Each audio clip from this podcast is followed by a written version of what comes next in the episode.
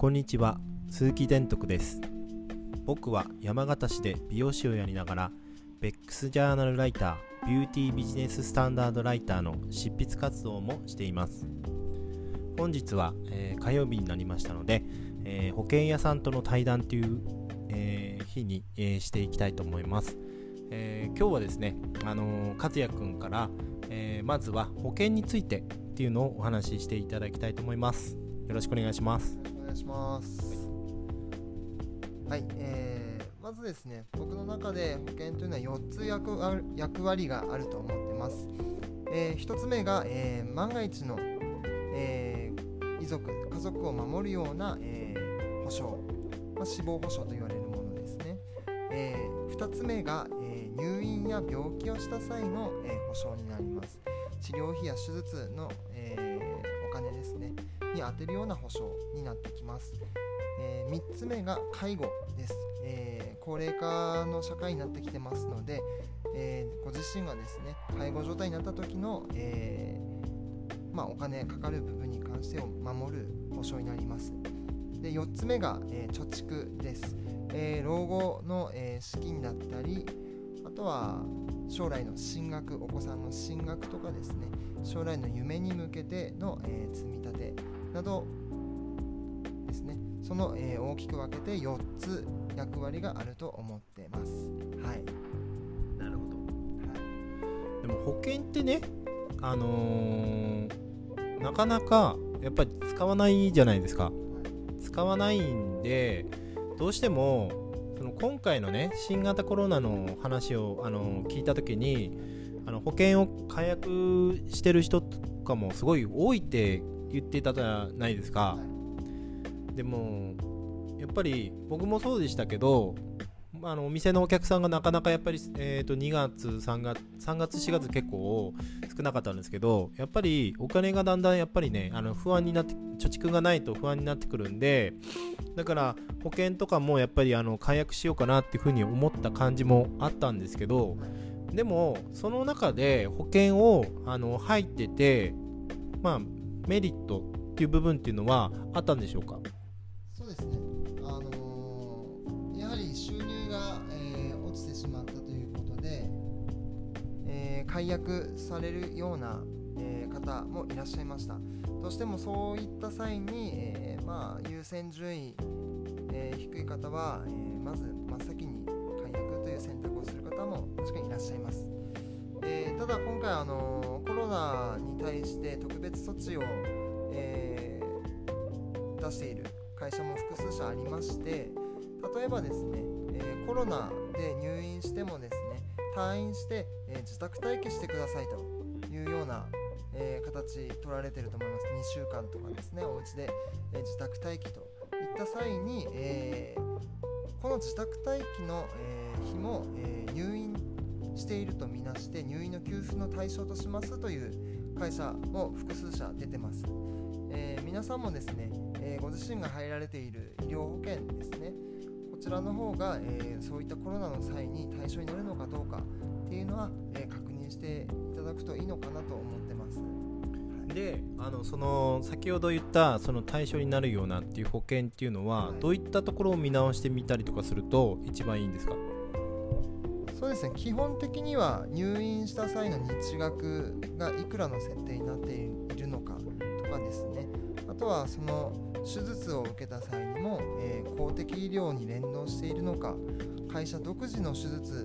のみ対象なのかとかですね。意外とこう約款皆さんもらってると思うんですが約款というのはあの保険会社各自の、えー、内容とか書いてあるものになるんですがこれ読まないとですね対象になってるかどうかっていうのはわからないんですね。やはりこう日額いくら出るのかっていうのしか見ない方多いです。あと保険料が安いかどうかですね。なので、えー、高いなら高いなりの理由があってですね。安いなら安いなりの理由が各社ありますのでその辺をしっかり見極めて、えー、加入していただくではいいと思います。その新型コロナの、はい、あのー、なんだえーに対応してる保険っていう風な部分で新型コロナの場合みたいなことを記載してないと対応が効かないとかそういうわけではなくて。ではないです。あのまだですね今回のコロナというのは初めてあのまあ、国で緊急事態宣言出しているところですね。ということで各社、えー特別措置としての形しかまだ取ってないんですね。なので、えー明確にコロナの際はこうなりますというのは今まではなかったんですね。はい。なので今までのもので対応しない会社ももしかしたらあるかもしれないのでその辺はやはり確認してもらうのが一番いいと思います。はい。それって僕みたいな美容師でも可能？自宅待機ってなったら。そうですね。可能？そうですあのお家で、えーまあ、外出してはいけないのでその時の、えー自宅待機も入院という扱いになります。それ結構助かりますよねなんかね保険って結構あのー例えばがんになったとしてもこのがんには適用されないとかちょっと辛い部分があるじゃないですか。でもなんで今回特別処置を取るっていう形とかっていう風に取ったと思います？そうですね。やはり病院に長期間置けないという部分。あとは、まあ、自宅待機と言いながらも、えー外出しない方向にやっぱり持っていくためには給付金での対応だったりあとはそうはい。まあその辺がやっぱメインになってきてるのかなとは思います。なるほど。そっか。そっか。勉強になりますね。かなかねこういう風な話っていうのは聞けないんですごい僕も勉強になっててでやっぱり和也君と会ってからあの保険っていう部分をすごく身近に感じてる部分もあるしあとはやっぱりあの子供がまだ小さかったりとかしてたりとかするんでどうしてもやっぱり自分が今後どういう風になっていくかっていうのはすごい不安っていうのはすごくあって特にやっぱり新型コロナのニュースとか見てると結構恐怖を煽るじゃないけどそういう部分がすごくあったのですごくなんかそういう風な保険があるって思うと保険って入っといていいんだなってすごく感じますよね。すごく。はい。でそういう風な保険っていうのはあのーいいっていうのは分かるんですけど、まあ、和也くんがその保険屋さんになんで興味を持ったのかなっていうのも知りたいんですけど。そうです。もともとのきっかけはえーもともと私製造業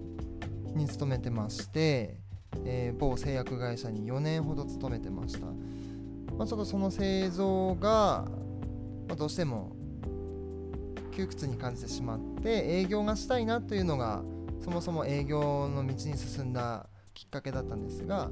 で電機メーカーの方にですね7年弱ですね勤めまして、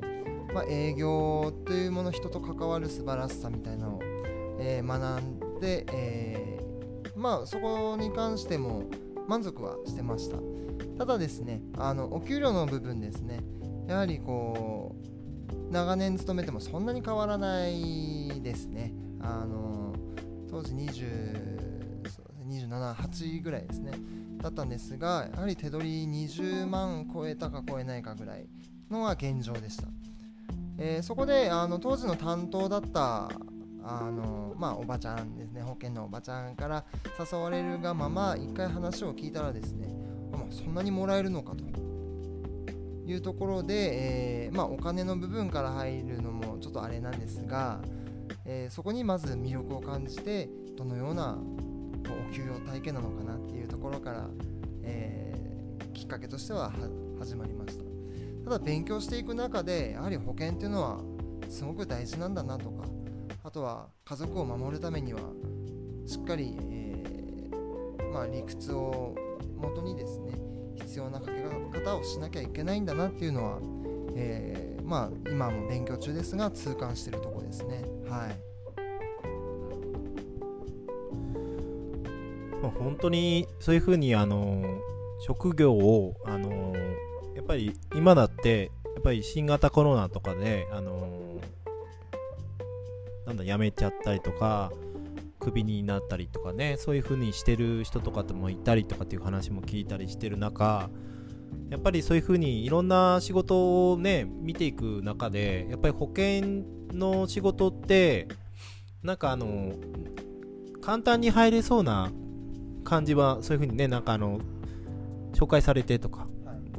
感じはするんですけど僕的にはやっぱりそういう風におばちゃんっていう風な出てきたから専業主婦だったりとか事務職の人とかそういう風にあの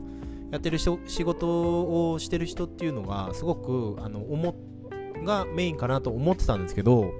まあ、初めてですよね。保険屋さんでこうやってなんか真剣に男の男性の人であのガンガンやってる感じっていうのはすごくなんか不思議に感じたんですよ。で不思議に感じてであのまあもともとなんかバレーボール僕やっててでそれで知り合ってお店に来てもらってカットしてあのずっともう何年もお付き合いさせていただいてるんですけどやっぱりその保険だけの話じゃなくて保険から得られる情報っていうのをすごくいっぱい知ってる方なんで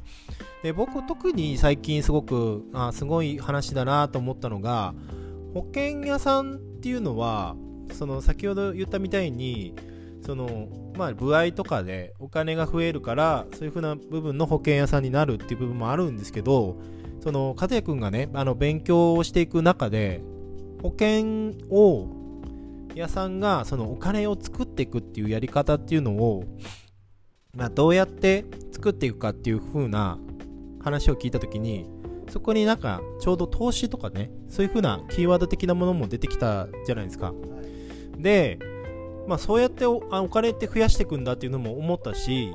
まあ、最近なんかやっぱりあの子供もだんだん大きくなってきて貯蓄っていうのもやっぱりしていかないとまずいなってすごい感じている中あとはなんかやっぱりそういうふうに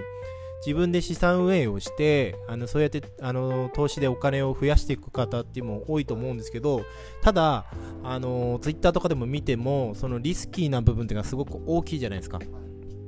で僕もやっぱりそういうものっていうのもちょびちょびちょび始めていきたいなっていうふうに思ったりとかしてるんですけど、まあ、できれば負けたくないんですよね。減らしたくないんですよ。で減らしたくないから安心してそうやってお金っていうか資産運営ができるようなやり方っていうのはあります？そうですね。あのー、もちろんですね。リスクのない投資というのはないと思って昔はですね、まあ、銀行に預けてるだけで 5%6% 利息がついたなんていう時もありました。まあそういう時代の時はですね預けてれば増えるよっていうところでした。ただ今はやはり銀行に預けても0.01%とかですね定期でも0.2%ついたら大きいなっていう、えー、ぐらいしか増えないご時世になってます。その中でやっぱり外貨預金だったり、えー、投資信託を併用した変額保険このようなもので運用していくっていうのは、えー、マストになってくると思います。まあ、その中で当然外貨であれば為替のリスク投資信託であれば、まあ、株のリスク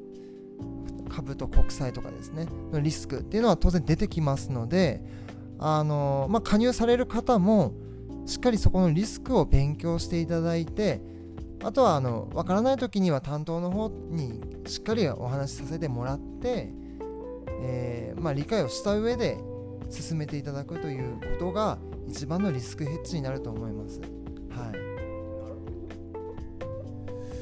まあ、今話聞いただけでも、ちょっと安心しましたね。ちょっとやっていこうかなっていう風な気にもなるかなと思うんですよね。で、投資しながら、あれですよね、あの、なんだっけ、保険の部分が、つきますよね。多少つくっていう部分が、まあ、その、医療とかそういう風なのではないけどもっていうことですよね。確かね。うん。まあ、そういう部分で、保険っていうのは結構今まで病気をしたりとか怪我をしたりとかそういう時に使うものっていう風なイメージがあったんですけどもやっぱり時代の変化とともに保険っていうのも変わってきてますでその変わってきている中でやっぱりそのやっぱり投資をやっていくっていう風な部分がやっぱりあの、まあ、FX だったりとかあの仮想通貨とかですよね。そういう部分っていうのが出てきた時に大量にやっぱり買い込んだりとかしててで結局そのあの仮想通貨が意外とうまくいかなかった。いかなくてで結局それがおじゃんになっちゃって負けちゃったっていう風にあの嘆いてる人とかも多いと思うんですけども。でそういう風になってしまった人でもやっぱりいろんな方法を見つけてまたやっぱりこうやり直しを聞かせたりとかしてたりっていう部分もありますしあとは僕みたいに負けたくないし安心をしてそういう風なお金を増やしたいっていう方なんかはそういう風な保険の中でもそういう風なあの増やし方っていうのもあったりとかするのでただ貯蓄するだけじゃなくてその未来のためにお金をちょっと増やしていく。でお金を増やしていくことによって心にも余裕が出たりとかするっていう部分も出来上がってくると思うんですよね。やっぱり新型コロナっていう部分を僕やっぱりあのここ何ヶ月ずっと流れを見ていた時にどうしてもやっぱりニュースを見た時にあの感染者が何人っていう部分であとまあその退院者が何人っていう風な人数だったりとかあとは今後の広がり方とかっていう部分でその先が見えないような対策っていうのに対してやっぱり不安を感じてた時にやっぱりその仕事ができなくなるっていう部分がすごく怖いなと思ったんですよね。だからお金をどこかで作らないといけない。っていう意識がやっぱり高くなってきたっていう部分とあとはやっぱりその新型コロナになった時になった時に自分がどういうふうにして働けなくなった時に家族を守っていくかっていう部分でやっぱり保険っていうのはすごく